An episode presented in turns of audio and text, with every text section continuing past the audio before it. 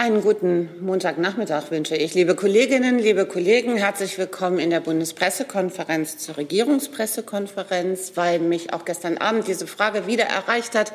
Wer seid ihr und was macht ihr und warum gibt es euch überhaupt? Die Bundespressekonferenz ist eine regierungsunabhängige Organisation.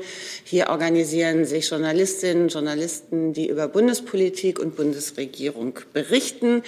Wir vom Vorstand versuchen zu organisieren, dass ja die Menschen, unsere Mitglieder, ihre Fragen stellen können.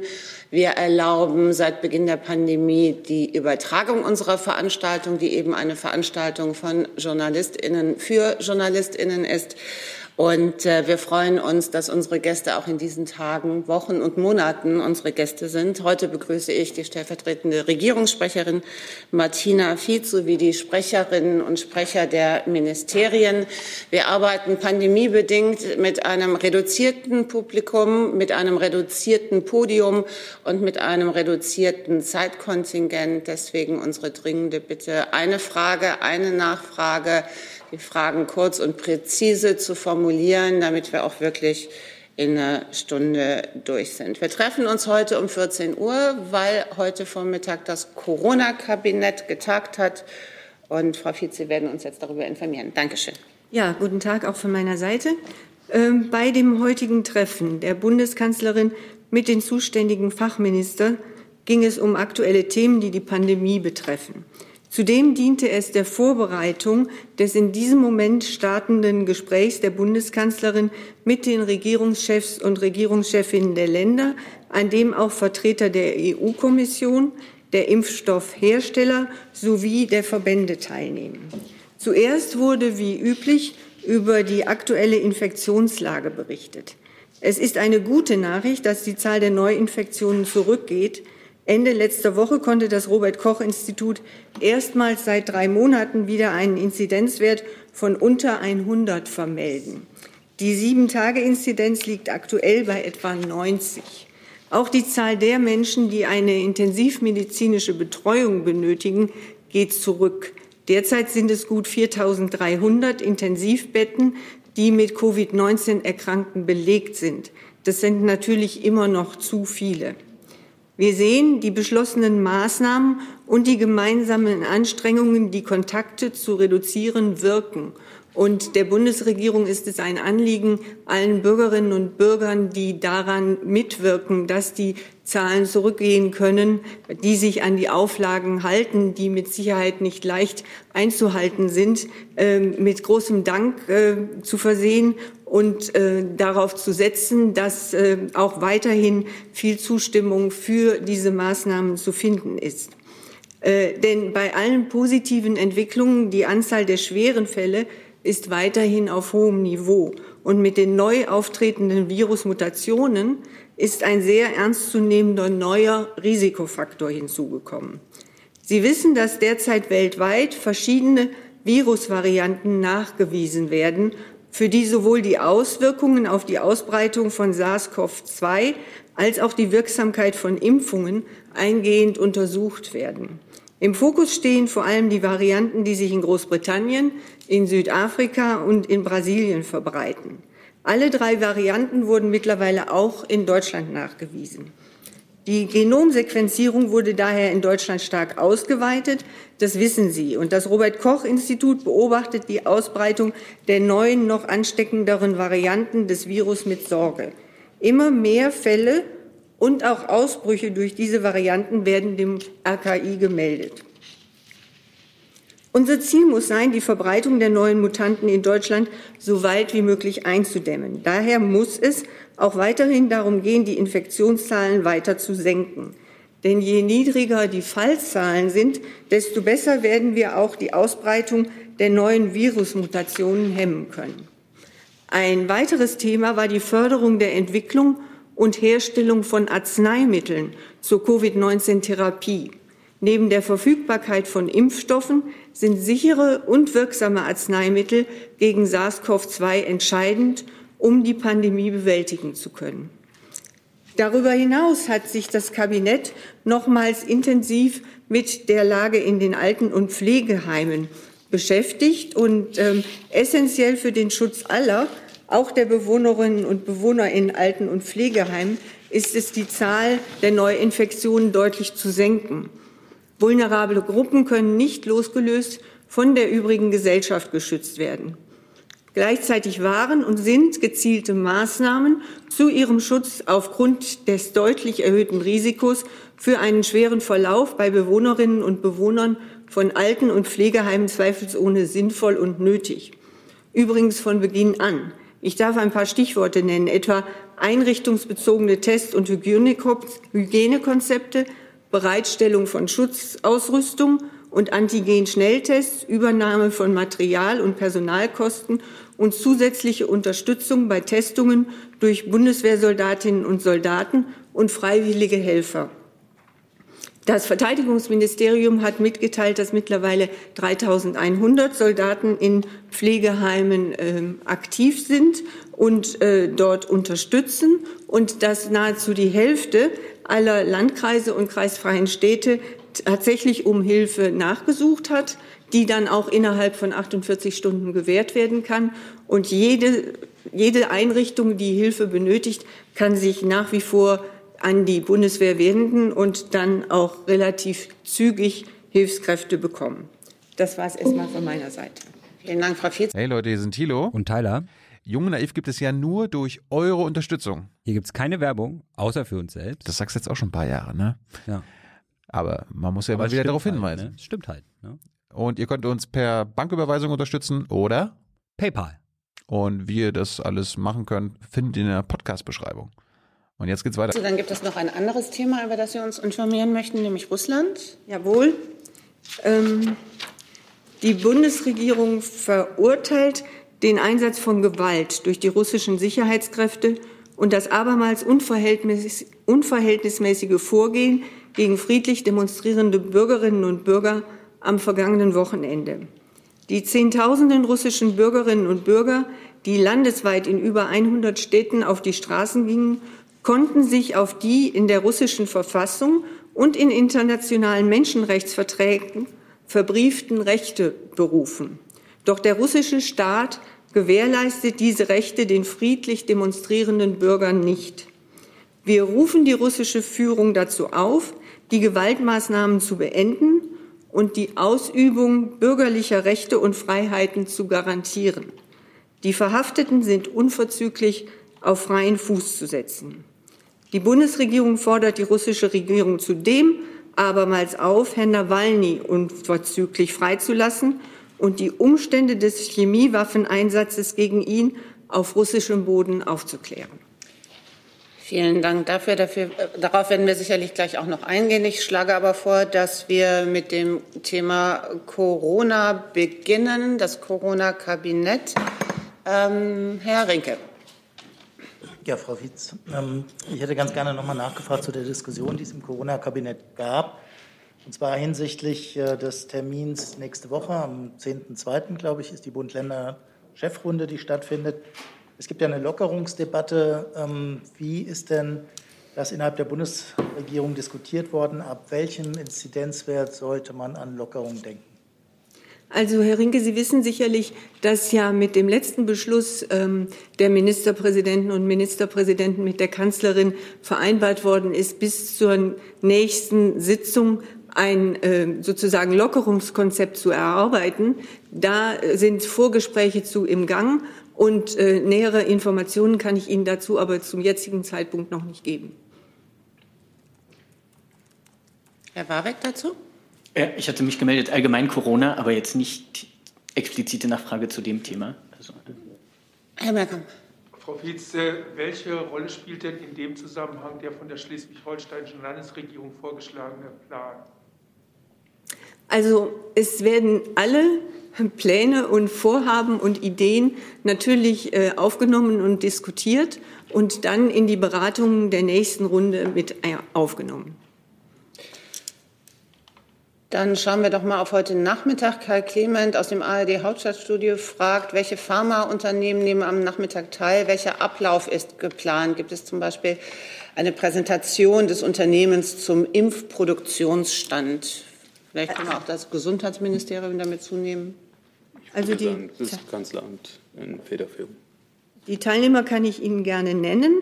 Also auf Seiten der Bundesregierung sind das die Kanzlerin und äh, dann die Bundesminister Braun, Scholz, Spahn, Maas, Altmaier, Ministerin Lambrecht, dann Staatsminister Hoppenstedt, Staatssekretär Kerber, Staatssekretär Hofe und Staatssekretär Seibert. Ähm, darüber hinaus natürlich die Regierungschefinnen und Regierungschefs der Länder. Die Europäische Kommission ist vertreten durch die äh, Gesundheitskommissarin und äh, den Kommissar für den Binnenmarkt. Und seit der, seitens der Verbände werden der VFA-Präsident Steutel, BPI-Präsident Feldmeier, VCI-Präsident Große Entrup und Vorstandsvorsitzender der KBV Gassen dabei sein. Und ähm, auch der Vorsitzende der Ständigen Impfkommission Mertens wird teilnehmen. So, und dann kommen wir zu den Vertretern der impfstoffherstellenden Unternehmen. Da nenne ich Ihnen jetzt einfach nur die Namen. Also das sind äh, BioNTech, Pfizer, CureVac, IDT, Moderna, AstraZeneca, Johnson Johnson, Sanofi, Bayer und Schott. Und zum Ablauf? Äh, zum Ablauf kann ich nichts sagen. Da habe ich keine näheren Informationen zu. Ähm, ich gehe davon aus, dass äh, die, Bundesregierung und auch die Länderchefs und Chefinnen sich natürlich erstmal informieren möchten, wie die Lage bei den Fachleuten vor Ort sozusagen ähm, sich darstellt und dass man das äh, an den Anfang stellt. Aber ich kann Ihnen jetzt keinen genauen Ablaufplan nennen. Herr Jung dazu? Nicht direkt dazu, aber auch zum äh, Thema. Dann könnten wir vielleicht erstmal beim Impfgipfel, beim sogenannten Impfgipfel bleiben. Herr Rinke dazu? Ja, da genau genommen zwei Fragen. Ähm, der Vizekanzler hat ja. Können wir es auf eine beschränken, weil meine Liste wird lang und länger. Alles klar. Ähm, der Vizekanzler hat ja Zweifel geäußert, ähm, ob die Aussage von der Bundeskanzlerin hinhauen kann, dass äh, bis Ende des Sommers jeder ein Impfangebot bekommt. Ich hätte ganz gerne gewusst, ob die Bundeskanzlerin denn an diesem und der Gesundheitsminister an dieser Aussage festhält, dass das äh, von den Zahlen her, die erwartet werden an Impfdosen, machbar ist im Sommer oder wahrscheinlich? Also nach den heute vorliegenden Zahlen ähm, ist die Bundesregierung nach wie vor optimistisch, dass bis zum Sommer jedem, der ein Impfangebot haben möchte, auch ein Impfangebot gemacht werden kann. Will heißen, dass jeder, der geimpft werden möchte, wenn alles so ähm, läuft bei der Produktion und der Lieferung, wie es sich heute darstellt, im Sommer geimpft werden kann. Und Herr Spahn hatte das, Herr Rinke, dieses Versprechen gestern ja nochmal ähm, äh, abgegeben, allerdings äh, ebenfalls konditioniert, dass alles so läuft wie, wie geplant, abhängig von ähm, der Produktion und Lieferung der bekannten Impfstoffe, die wir haben. Und da haben wir jetzt in der Vergangenheit angefangen, schon im November übrigens. BioNTech hatte im eigentlich geplant, bis Ende vergangenen Jahres 100 Millionen Impfstoffdosen zu liefern, international. Da ist eine Produktionslinie ausgefallen. Es waren dann nur noch 50 Millionen Impfdosen. Ähm, äh, AstraZeneca, die Geschichte kennen Sie, die, äh, die Versuche, äh, die Produktion zu steigern, wodurch erstmal die Produktion runtergefahren werden musste. Ähm, äh, bei BioNTech äh, wieder also konditioniert, konditioniert durch weitere Zulassungen Johnson Johnson, CureVac ähm, bleibt diese Aussage aufrecht erhalten. Zusatz? Nachfrage stellen, danke. Ähm, gerade weil Sie BioNTech ansprechen, da gibt es ja Verwirrung über die Ankündigung, dass die jetzt im zweiten Quartal nochmal 75 Millionen Impfdosen mehr an die EU liefern. Sind das jetzt zusätzliche Lieferungen ähm, aus dem zweiten äh, Vertrag, den die mit der EU abschließen? Heißt das, dass bis dahin der erste Vertrag ausgeliefert ist? Ähm, vielleicht können Sie das aufklären, wo die herkommen. Genau, das möchte auch gerne Tedder aus dem Korrespondentenbüro Herholz wissen. Können Sie bitte noch mal die Impfdosenversorgung für Deutschland im ersten Quartal unter Einbeziehung der neuen Zusatzmengen von AstraZeneca und BioNTech nennen? Also die 75 Millionen kann ich Ihnen äh, nicht einordnen. Das müssten Sie in der Tat äh, die EU-Kommission fragen. Ähm, Lieferungen von BioNTech im ersten Quartal äh, sind äh, knapp 11 Millionen Dosen an Deutschland. Von Moderna sind es knapp 2, 2 Millionen, 1,8 Millionen und AstraZeneca sind es 5,6 Millionen. Dann Herr Jordans, bitte. Herr Kautz, ähm, die äh, Deutsche Stiftung Patientenschutz hat verlangt, dass es bundesweit äh, eine Einheit, einen einheitlichen Impfprozess gibt und nicht das Chaos mit den unterschiedlichen Re Regelungen in jedem Land, wie es im Moment der Fall ist. Außerdem hat sie verlangt, dass die Nichteinhaltung der Priorität, der Impfpriorität strafbar wird. Wie steht denn der Minister dazu? Er, er kann ja ersteres anregen und beim zweiten wäre er ja federführend. Äh, prinzipiell glaube ich, dass man nicht jede Äußerung dieser Stiftung, die sie gerade genannt hat, äh, haben kommentieren muss, weil die jeden Tag eine andere agenturfähige Äußerung macht. Ähm, aber zu der konkreten Forderung ähm, äh, hat der Minister wiederholt gesagt, dass äh, äh es schon auch eine Stärke sein kann, nicht muss, wenn man äh, auf Landesebene äh, versucht, pragmatisch mit, äh, den, mit der Impfverordnung umzugehen und die Impfverordnung umzusetzen. Nichteinhaltung, äh, natürlich ist eine, eine, eine Nichteinhaltung einer Verordnung ähm, äh, auch zu sanktionieren, ganz klar ähm, wobei sie äh, immer im Einzelfall entscheiden müssen, was da gemacht wurde. Und das kann ich jetzt nicht allgemein bewerten. Ähm, sie wissen auch, dass es Einzelfallentscheidungen gibt, äh, mit denen man von dieser Impfverordnung ab, von der Priorisierung dieser Impfverordnung äh, abweichen kann. Nachfrage. Ähm, ja. Sie, Sie, wussten ja um die Problematik schon seit äh, November. Ähm, die äh, eine, eine Strafbarkeit einzuführen, wäre ja in Ihrem Haus möglich gewesen. Warum haben Sie es dann nicht getan?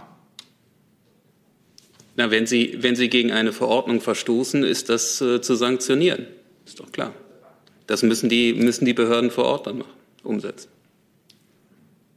Aber vielleicht ist in diesem Zusammenhang bei der Priorisierung noch mal interessant darauf hinzuweisen, dass es in jeder Gruppe der Prioritätenliste auch Menschen unter 65 gibt.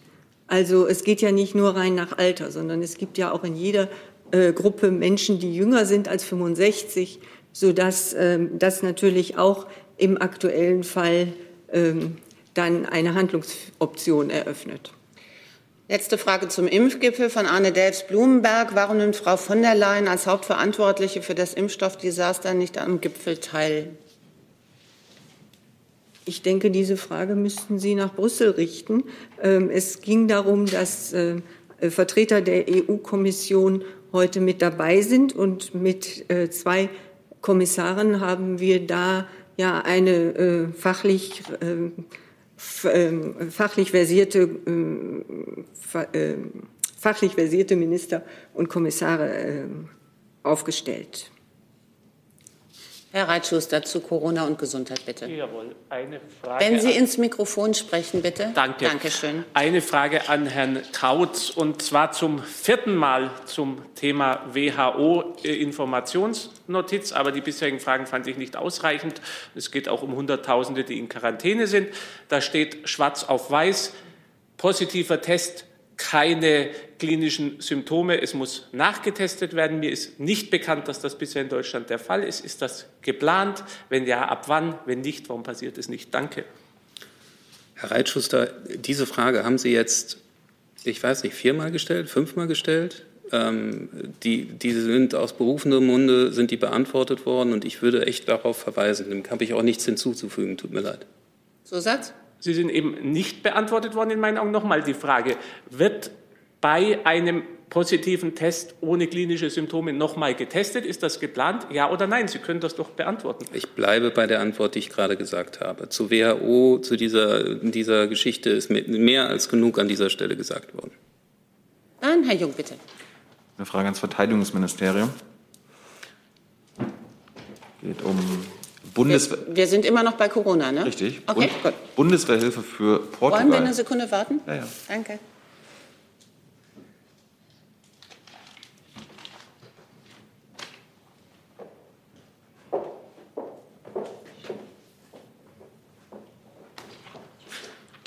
Frau Sie könnten Sie uns einen Überblick geben zur ähm, Hilfe für die Portugiesen. Äh, stimmt das, dass die Entscheidung formal noch nicht gefallen ist äh, über die Entsendung? Und mich würde. Eine Frage bitte, Herr Jung. Ja, das ist praktisch äh, dieselbe, äh, dasselbe Thema. Sind diese Soldaten eigentlich geimpft, ja, Herr Jung, die da geschickt Dank. werden? Vielen Dank für Ihre Frage. Ähm, aus Respekt vor dem Parlament kann ich ähm, zu diesem Zeitpunkt noch keine Stellung nehmen, die über unsere Einlassung vom Freitag hinausgeht. Ähm, ich würde Sie bitten, heute Abend ähm, etwas in Ihre Mails zu gucken. Es wird eine Pressemitteilung dazu geben. Es wird Informationen auf, ihre, auf unseren Seiten geben zum Thema Amtshilfe für Portugal. Zu mehr kann ich mich jetzt im Moment nicht einlassen. Zusatz? Darf ich kurz fragen, wer die Entscheidung äh, trifft, das Parlament oder das Kabinett?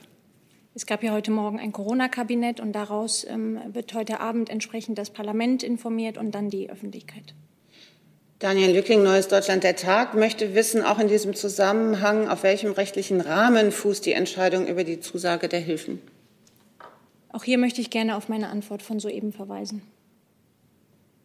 Dann Herr Jordans dazu. Ja, ähm, auch wenn Sie nicht äh, keine Entscheidung verkünden können, äh, können Sie uns vielleicht sagen, ob es von Seiten des BMG ähm, den Willen gibt, sowohl mit Ausstattung wie auch mit Personal in äh, Portugal zu helfen, sollte das Parlament dem zustimmen. Die Bundeswehr hat ja in der äh, Vergangenheit auch bei der Corona-Hilfe ähm, in der ersten Welle auch andere Länder unterstützt. Das kann ich Ihnen grundsätzlich sagen. Aber bei jedem Verständnis äh, für die Frage, die Sie haben, ähm, wird sich meine Antwort nicht ändern. Ich bitte einfach um etwas Geduld. Heute Abend wird es Informationen geben. Herr Barweg dazu? Ja, also ein, ein Großthema Corona. Ne? Nicht zu Portugal. Nicht explizit zu Portugal. Okay. Gibt es noch weitere Fragen zu Portugal? Dann können wir damit gerne weitermachen, bitte. Ja. Das RKI hatte bereits im April 2020 gesagt, dass sie sich der Kollateralschäden der Corona-Maßnahmen bewusst sind und dass man sich damit beschäftigt. Jetzt sind schon zehn Monate ins Land gegangen. Da würde ich ganz gerne vom Gesundheitsministerium wissen, ob da mittlerweile schon Studienberichte vorliegen, die eine Gesundheitsnachverfolgung vorgenommen haben von Kollateralschäden im Bereich Suizid, mentale kindliche Gesundheit, Depressionen. Ähm, ich hatte das in der letzten Regierungspressekonferenz bereits beantwortet, dass ähm, äh, es dazu Studien gibt, ähm, Erhebungen gibt, die seitens des RKIs äh, ausgewertet werden. Äh, die, die erste Zahlenreihe, die äh, wir haben, äh, die ausgewertet wurde, hat keine Auffälligkeiten bislang gegeben. Falls es da neuere Daten dazu gibt, würde ich die eventuell nachreichen. Nur, Zusatz? Nur eine äh, Verständnisfrage. Sind die öffentlich? Weil auf der RKI-Seite selbst ist diesbezüglich eigentlich nichts zu finden, außer allgemeine Stellungnahmen. Aber konkrete Zahlen zu den auch von Ihnen angesprochenen Fällen gibt es da nicht? Ich äh, kann gucken, ob die öffentlich sind. Äh, sonst würde ich, das, würde ich Sie darauf hinweisen. Ja? Herr Jessen hatte sich gemeldet zu Corona. Ich kann nicht so richtig erkennen. Ja, habe ich es getroffen? Ja. Genau, wunderbar. Passt. Das Mikrofon, meine ich. ich hätte, ja, ja. Ich hätte eine Frage ans Familienministerium.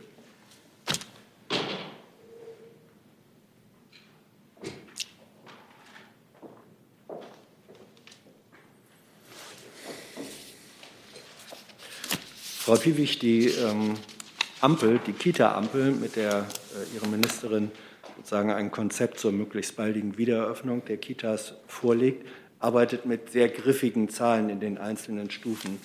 Ähm, wer hat diese Zahlen festgelegt? Sind es politische Zahlen oder folgen sie medizinischem Rat? Und äh, dazu, man kann das ja in Wahrheit nur seriös feststellen, wenn regelmäßig und intensiv getestet wird beinhaltet das Ampelkonzept die Verpflichtung zu einer regelmäßigen Testung, vor allem des Kita-Personals. Also Entschuldigung, Sekunde, ich muss Ihnen das Mikrofon noch anmachen. Jetzt bitte. Den Vorschlag, den die Ministerin gemacht hat, äh, den hat sie im Kern in diesem Interview dargelegt. Äh, was da nicht äh, zur Sprache kam, war eben tatsächlich die Testungen, wie wichtig die sozusagen sind, solange eben noch nicht geimpft werden kann. Ähm, die Ministerin hat das schon mehrfach gesagt, dass das Impfen auch der Fachkräfte und der Erzieher und Erzieher ein entscheidender Vorteil wäre, um zu einem wirklichen sicheren Öffnungsszenario zu kommen. Und solange das nicht möglich ist, wegen der Priorisierung, ist eben das das Testen enorm wichtig. Und äh, sie hat äh, vorgeschlagen in diesem Konzept, äh, dass bis ein bis zweimal die Woche die Erzieher die Möglichkeit haben sollen, getestet zu werden. Insofern ist das also ein zentraler Punkt auch dieses Konzeptes.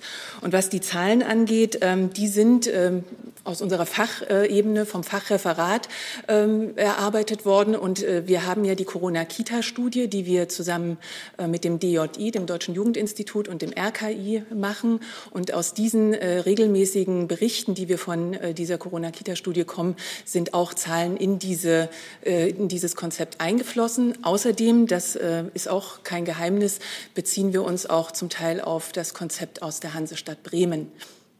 Nachfrage. Ähm, Sie sagen, Testungen sollen angeboten werden. Warum nicht eine Verpflichtung, zumindest auch für die Arbeitgeber, in den jeweiligen Kitas diese Tests äh, wirklich verpflichtend anzubieten? Wir haben bislang nicht äh, oder wir gehen im Moment immer noch davon aus, dass äh, es einen guten Willen gibt und dass es auch äh, im Interesse der Erzieherinnen und Erzieher und des Kita-Betriebes ist, dass getestet werden kann. Also bislang gibt es von uns keinen Vorschlag für eine Pflicht. Ähm, es gibt ja auch ganz generell ähm, in der Bundesregierung die Haltung, dass eine Pflicht nicht unbedingt das Mittel der Wahl ist.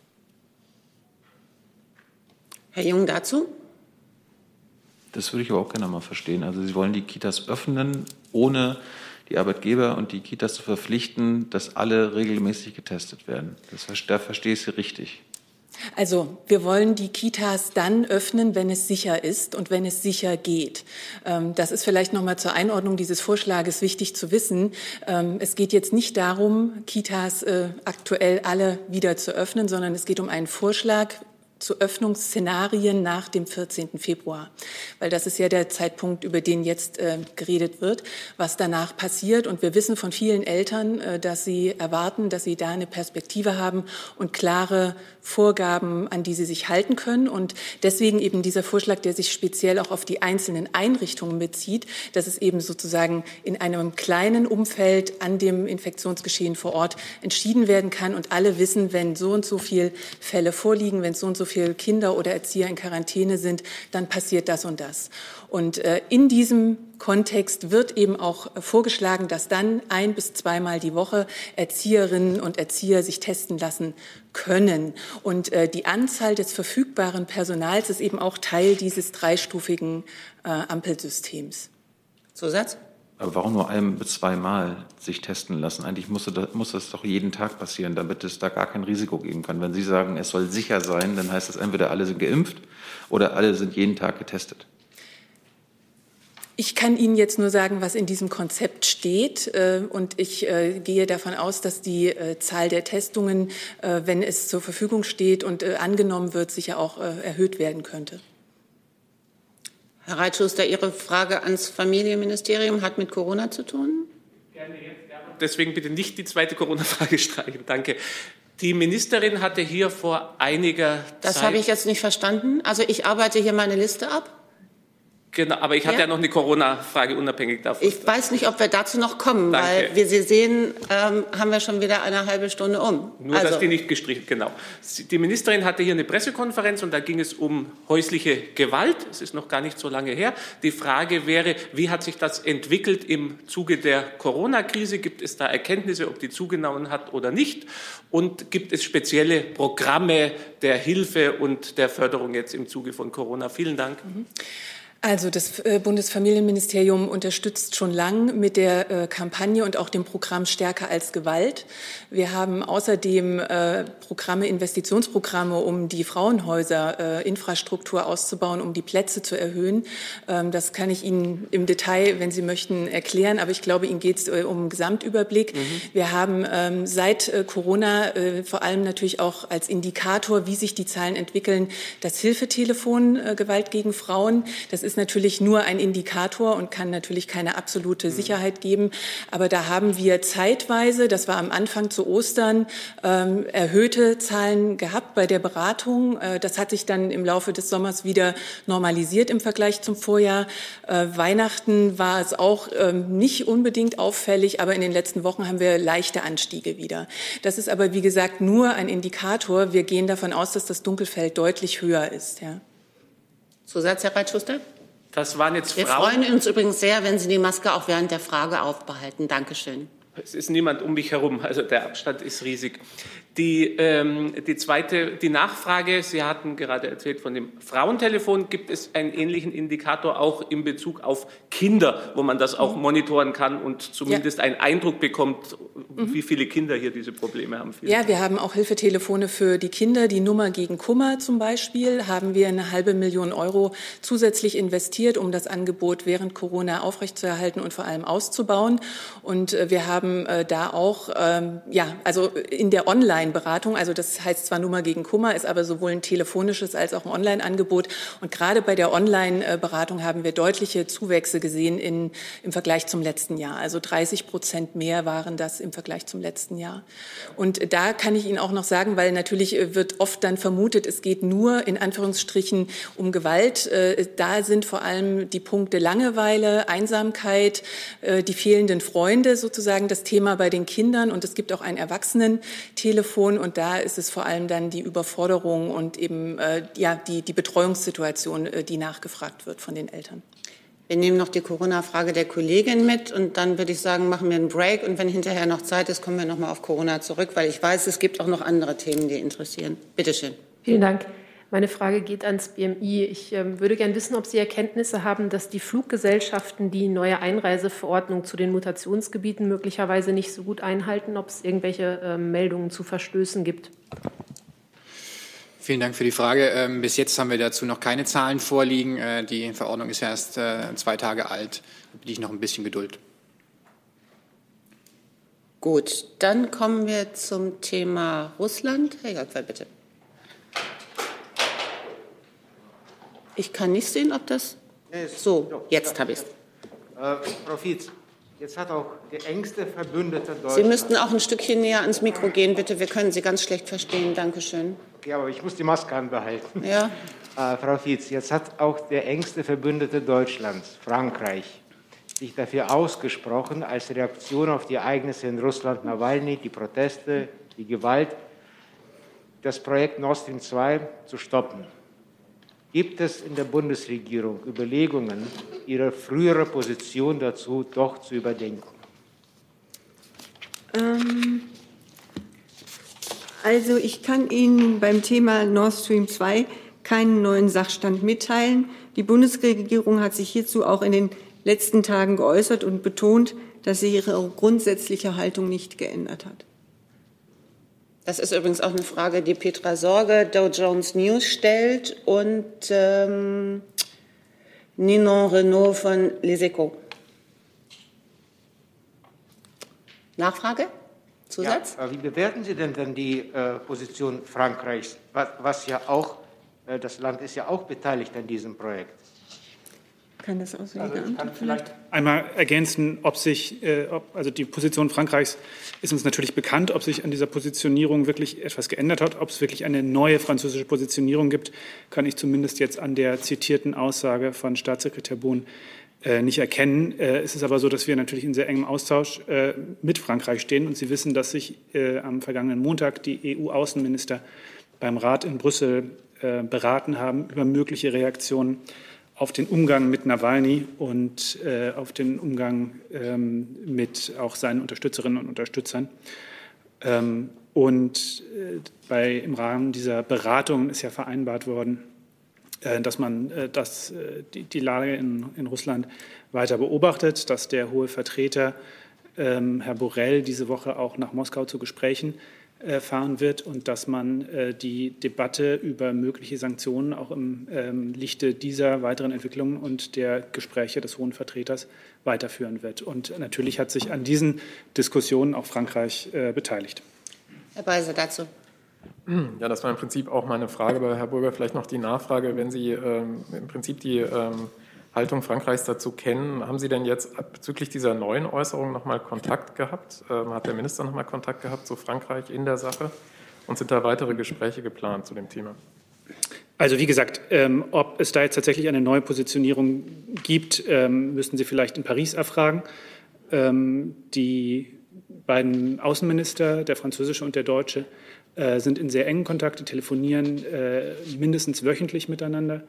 Ähm, und aus diesen Gesprächen äh, kann ich jetzt äh, in der Hinsicht keine Veränderung äh, berichten. Ähm, wie gesagt, es gab ja auch am Montag den Austausch im Kreis der EU-Außenminister just zu der Frage, wie reagiert man auf die jüngsten Entwicklungen in Russland im Fall Nawalny. Herr Rinke dazu? Ja, direkt daran schließend, Herr Burger, wenn Sie auf Herrn Borrell verweisen und seine Russlandreise, kann ich das so verstehen, dass wenn er mit der Empfehlung zurückkommt, dass man Sanktionen verhängen sollte und darunter auch die Pipeline fallen sollte, dass äh, die Bundesregierung dann durchaus einverstanden damit wäre? Also auf was wäre, wenn Fragen ähm, möchte ich hier ungern äh, spekulative Antworten geben.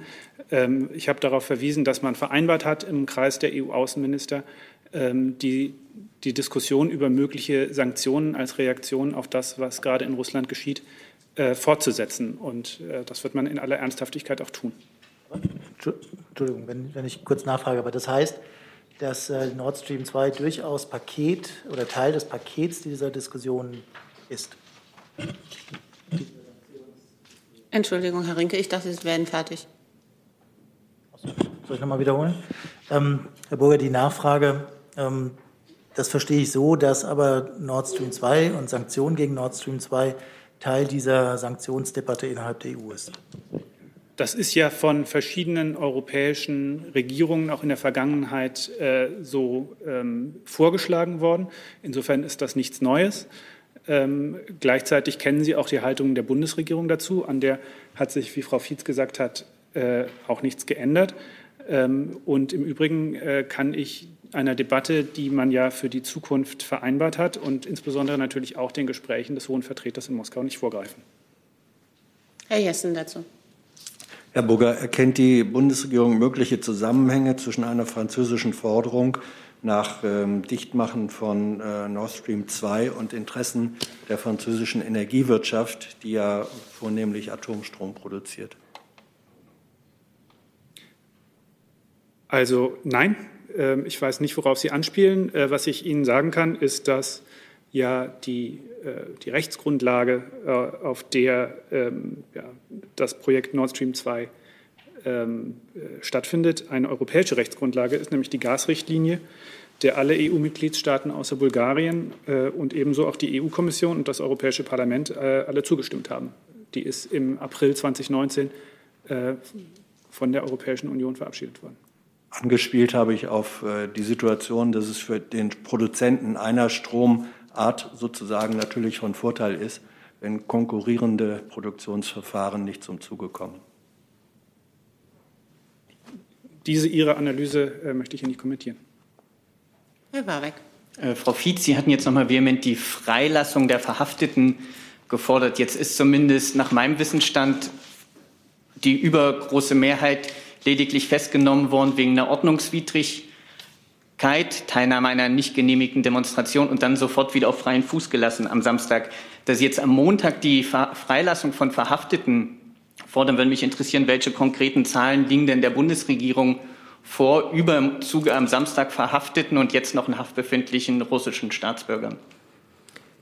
Also ich kann Ihnen grundsätzlich sagen, dass die Bundesregierung die Entwicklung in Russland ähm, und der dortige Umgang mit Oppositionspolitikern, Journalisten und der Zivilgesellschaft sehr genau und mit Sorge beobachtet wird und das Vorgehen der russischen Sicherheitskräfte gegen friedliche Demonstranten ist ein weiteres Beispiel für den höchst problematischen Umgang mit Andersdenken in der russischen Föderation.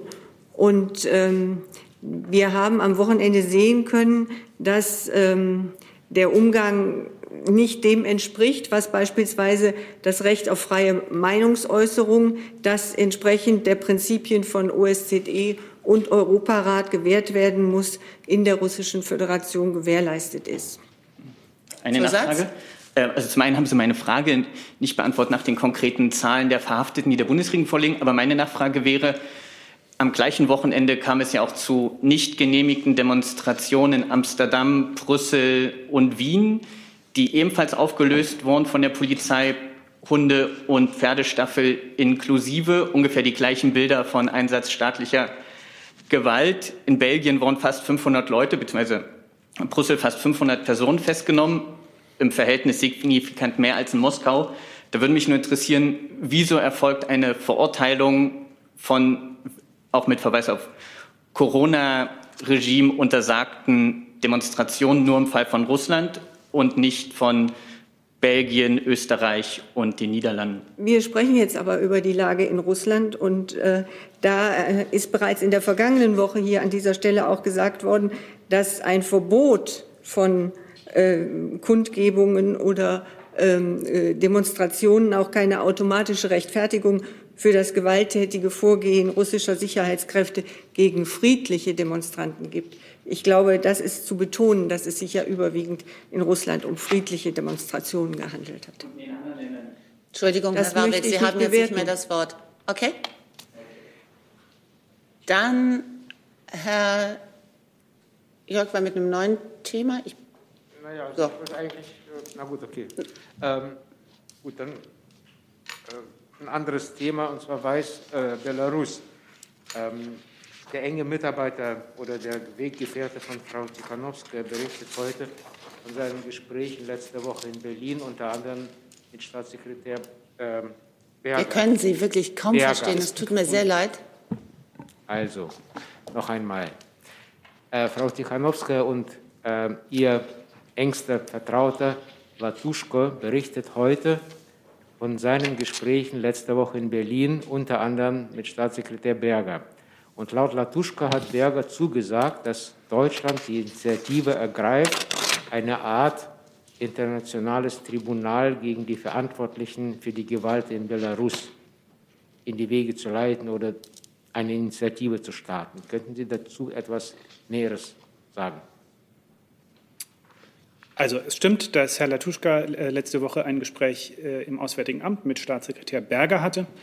Ähm, und in diesem Gespräch hat der Staatssekretär äh, Herrn Latuschka äh, versichert, dass die Bundesregierung natürlich an ihrer Solidarität mit der Bevölkerung in Belarus festhält und wir ähm, ja, weiter nach praktischen Ansatzpunkten ähm, ja, uns um solche bemühen, um die Demokratiebewegung äh, in Belarus ja, diese ihr diese Solidarität auch äh, zu zeigen. Da gibt es äh, verschiedene ähm, Möglichkeiten und ein Thema, ähm, über das wir nachdenken, ist die Frage, wie äh, Verbrechen, ähm, ja, insbesondere schwere Menschenrechtsverletzungen, äh, so dokumentiert werden können, dass sie zu einem späteren Zeitpunkt auch entsprechend verfolgt werden können. Zusatz? Da geht es um, jetzt, um, um ein internationales Tribunal äh, wie in Den Haag, so ähnlich, oder wie kann man sich das vorstellen? Ähm, das kann ich für Sie nicht weiter ausbuchstabieren. Das ist natürlich in allererster Linie eine Entscheidung, äh, die äh, von Belarus selbst, in Belarus selbst, von den Belarusinnen und Belarusen getroffen werden muss. Eine Frage von Panayotis Gavrilis, äh, Deutschlandradio zum Pflegevertrag. Bisher ist noch unklar, wie und wer das finanzieren soll. Frage ans Arbeitsministerium und ans Gesundheitsministerium. Wird es Steuerzuschüsse geben? Werden die Pflegeversicherungsbeiträge oder die Eigenanteile erhöht? Welchen Plan hat die Bundesregierung, damit die Lohnerhöhungen auch finanziert werden? Das Arbeitsministerium ist heute nicht da, soweit ich das über. Doch,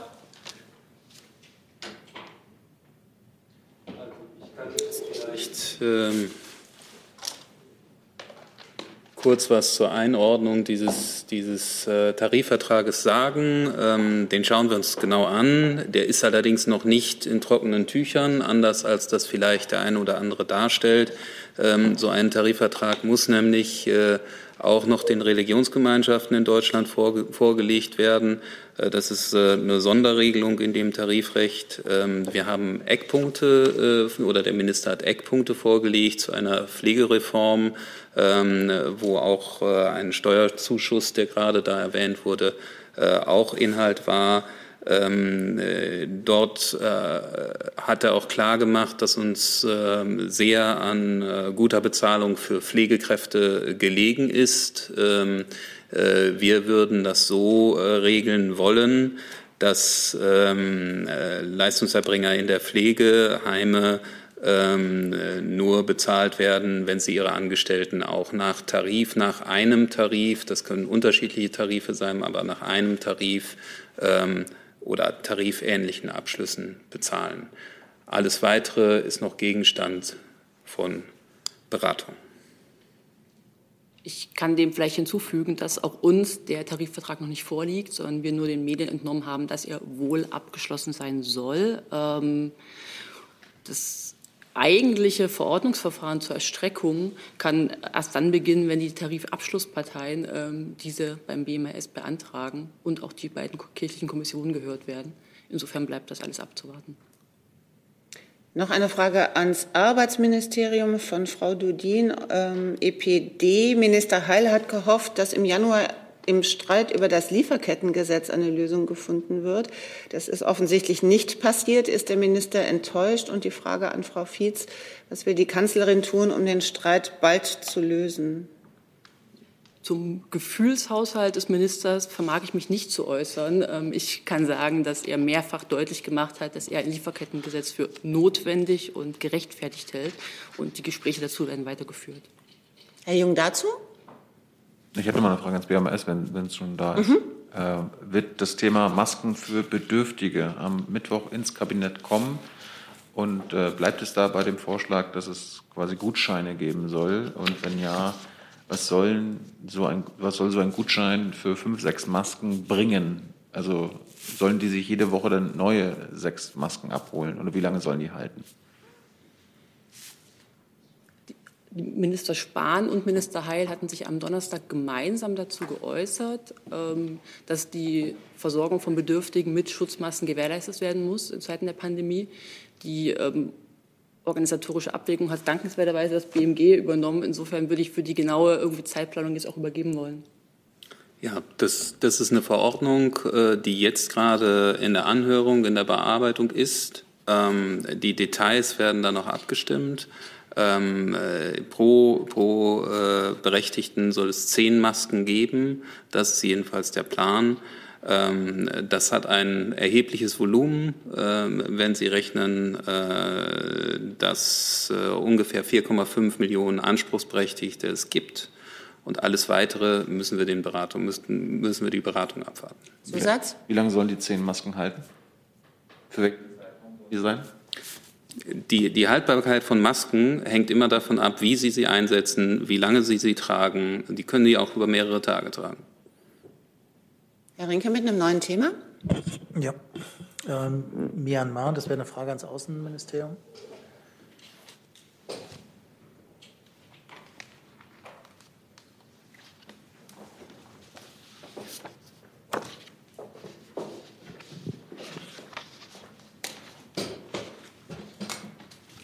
Genau genommen an Frau Fietz äh, und das äh, Herrn Burger. Ähm, es gibt einen Militärputsch in Myanmar. Der Außenminister hat sich schon dazu geäußert.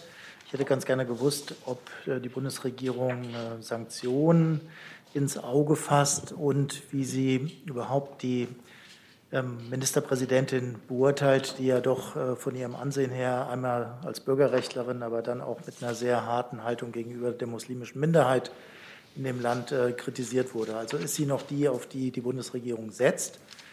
Vielleicht können Sie das irgendwie einordnen. Also worauf die Bundesregierung setzt, ist die verfassungsmäßige Ordnung in Myanmar und das Ergebnis der demokratischen Wahlen, Parlamentswahlen, die dort gerade stattgefunden haben. Und äh, deswegen hat der Außenminister das Militär auch darauf, dazu aufgefordert, das Ergebnis dieser Wahlen anzuerkennen und äh, die verfassungsmäßigen Institutionen nicht mehr daran zu hindern, ihre Arbeit zu machen. Äh, das ist für uns der Bezugspunkt. Ähm, zu Ihrer anderen Frage. Es gibt ja bereits EU-Sanktionen ähm, gegen Verantwortliche für schwere Menschenrechtsverletzungen in Myanmar. Unsere Hoffnung ist natürlich und unsere Erwartung, dass ähm, die, äh, der äh, Protest gegen diesen Militärputsch, der ja nicht nur von Deutschland kommt, sondern äh, aus der ganzen Europäischen Union äh, und aus, von vielen anderen Staaten, auch in unmittelbarer Nachbarschaft Myanmars, ähm, dass äh, der und natürlich der äh, Respekt vor der gesetzmäßigen Ordnung dazu führt, dass dieser Militärputsch schnell beendet wird und äh, dass es eine Rückkehr zu den zur verfassungsmäßigen Normalität in Myanmar gibt. Ähm, insofern möchte ich jetzt nicht weiter darüber spekulieren, welche weiteren Maßnahmen denkbar sind. Aber wie gesagt, es gibt bereits Sanktionen im EU-Kreis und über alles weitere wäre zu beraten. Dann Herr Warwick mit dem neuen Thema. Hm? Äh, Frau Fietz, RT hat letzte Woche bekannt gegeben, dass Sie noch in diesem Jahr mit einem vollumfänglichen TV-Nachrichtensender von Berlin aus auf Sendung gehen wollen. Begrüßt denn die Kanzlerin diese zunehmende Diversität im Format der TV-Sender in Deutschland? Ich kann Ihnen da grundsätzlich zu sagen, dass die Meinungs- und Pressefreiheit in Deutschland eine verfassungsrechtliche Stütze unserer Gesellschaft ist und Medienvielfalt ist essentiell für ein demokratisches Gemeinwesen. Rundfunksender müssen bestimmte Kriterien, wie beispielsweise bezüglich Jugendschutz, erfüllen, um zugelassen zu werden. Ob RT, ehemals Russia Today, diese Kriterien erfüllt, entscheiden die Landesmedienanstalten.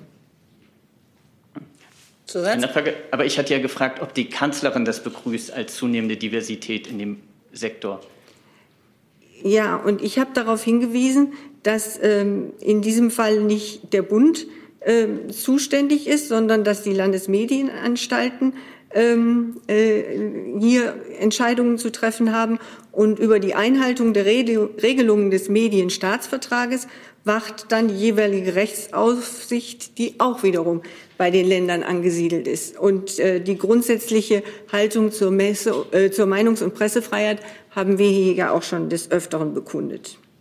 Herr Reitschuster mit einem neuen Thema. Eine Frage an das Finanzministerium. Ich kann gerne einmal zurückstellen, bis die Rochade hier ja, gemacht ist. Nehmen uns den Moment Zeit.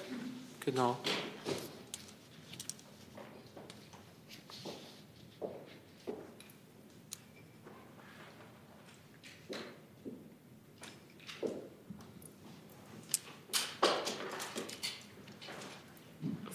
Frau Layadi, es wurde oft darüber gesprochen, hier über die Insolvenzen für Unternehmer. Meine Frage würde Privatinsolvenzen betreffen. Und zwar gibt es ja viele, die als Privatpersonen in Not gekommen sind. Hat die Bundesregierung einen Überblick, wie sich das entwickelt hat? Und plant sie hier irgendwelche Hilfen analog zu den Unternehmern? Viele klagen auch mit der Schufa. Gibt es da vielleicht Pläne, auch wenn das nicht ganz die Zuständigkeit ist, darauf hinzuwirken, dass in der Schufa das auch irgendwie berücksichtigt wird, weil das für viele Menschen im Moment ein großes Problem ist. Danke.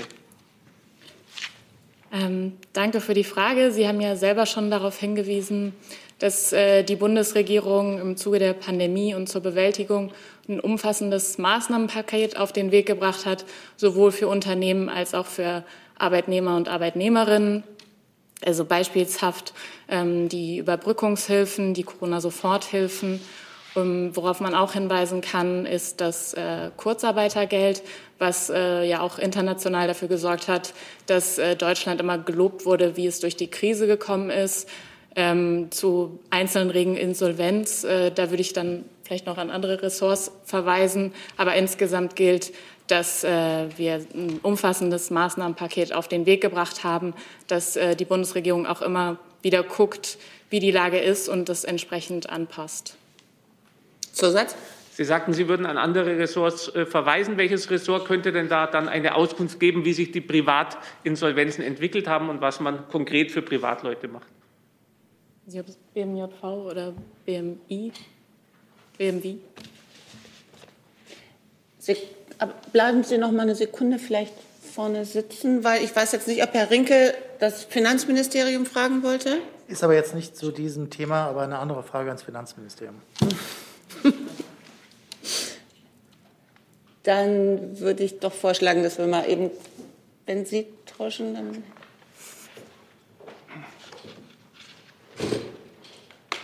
Vielen Dank.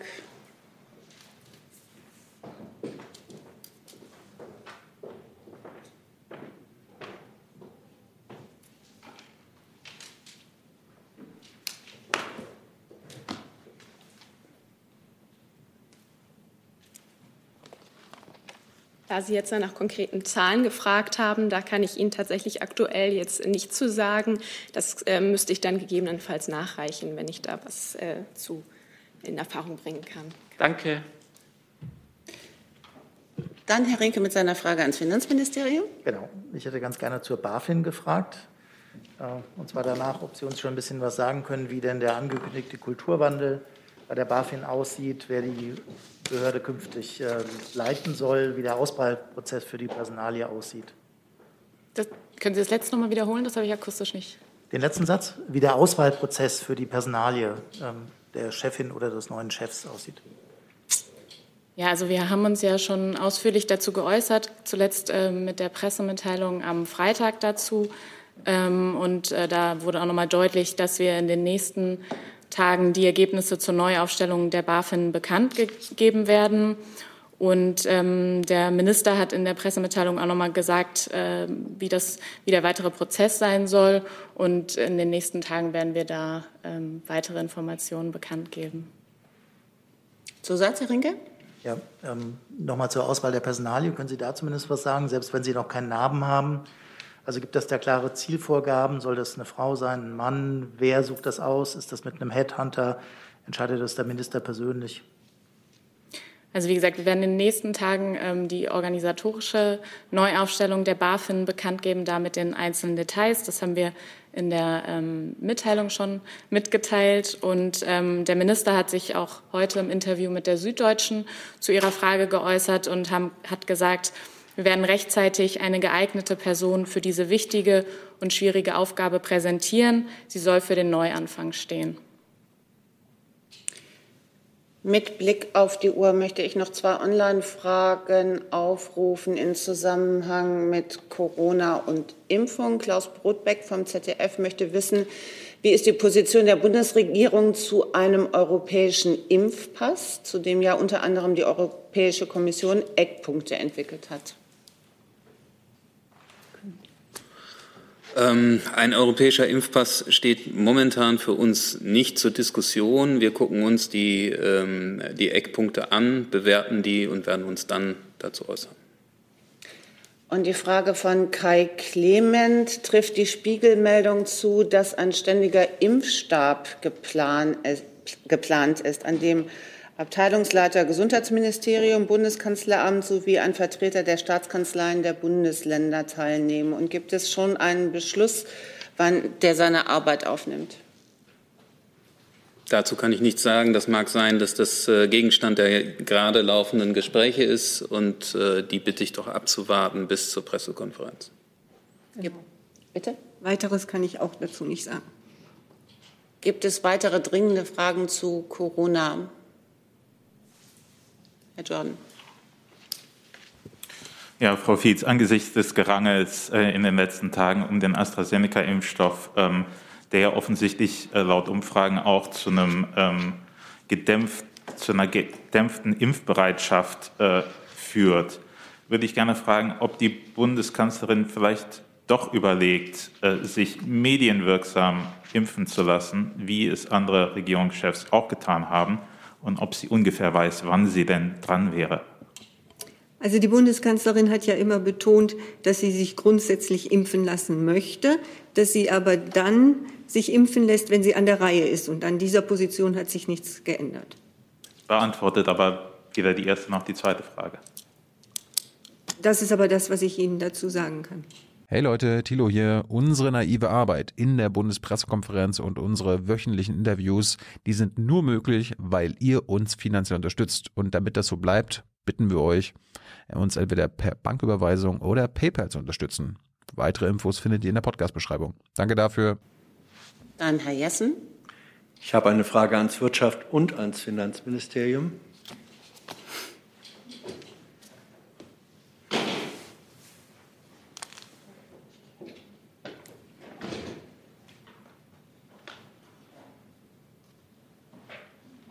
Dafür nehmen wir uns jetzt einfach noch einen Moment Zeit.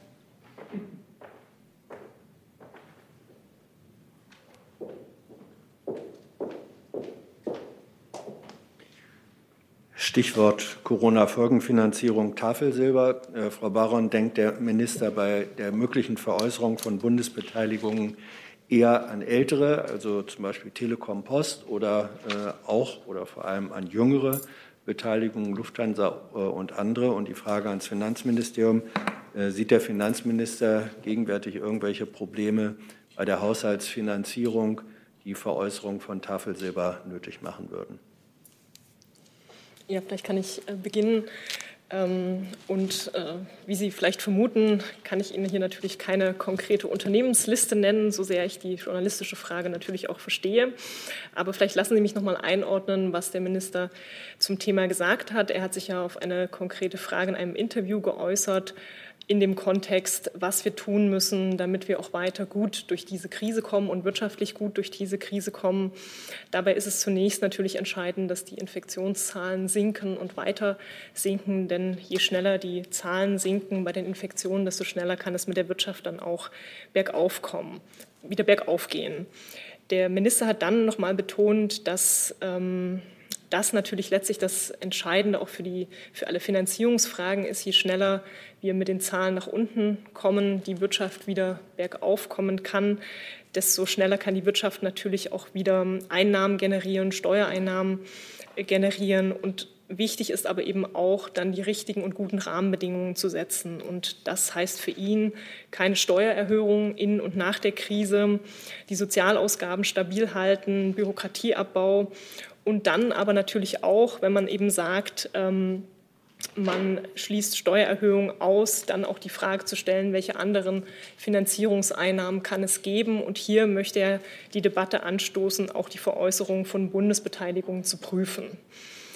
Denn es gibt ja eine jährliche Berichterstattung über die Bundesbeteiligung. Ähm, das Bundesfinanzministerium gibt einmal im Jahr den Bundesbeteiligungsbericht heraus über den Stand der Bundesbeteiligung und da eben die Diskussion zu führen, wann ist der richtige Zeitpunkt, äh, Veräußerung von Bundesbeteiligungen anzustreben und äh, damit eben Einnahmen zu generieren, mit denen man auch ausgabenseitig natürlich Finanzierung dann vornehmen kann. Also ich kann äh, fürs Finanzministerium ergänzen, dass äh, Privatisierungseinnahmen bekanntlich nicht helfen bei der Einhaltung der Schuldenregel, ähm, da es sich um einen Vermögenstausch ähm, handelt. Allgemein kann ich sagen, und das haben wir an dieser Stelle ja auch mehrfach betont, ähm, ist die Finanzierung der Kosten, die im Zusammenhang mit der Corona-Pandemie entstehen, gesichert und sind auch im Bundeshaushalt abgebildet. Dafür bedarf es keiner Privatisierung. Unabhängig davon gibt es derzeit im Finanzministerium keine Überlegungen hierzu. Zusatz, Herr Jessen? Ja, äh, Zusatz, da Frau Baron sozusagen äh, auch noch mal explizit darauf hingewiesen hat, dass für den Wirtschaftsminister Steuererhöhungen zur Finanzierung grundsätzlich ausgeschlossen seien.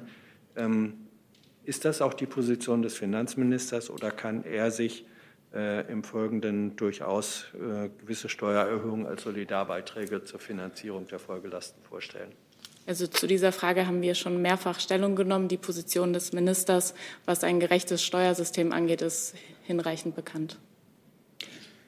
Damit sage ich Dankeschön für diesen Montagnachmittag. Ich sage auch Dankeschön. Wir bedanken uns da nämlich bei der Unterstützung für Phoenix und die Gebärdensprachdolmetschung, die Sie auch nur über Phoenix haben sehen können. Einen guten Restmontag wünsche ich.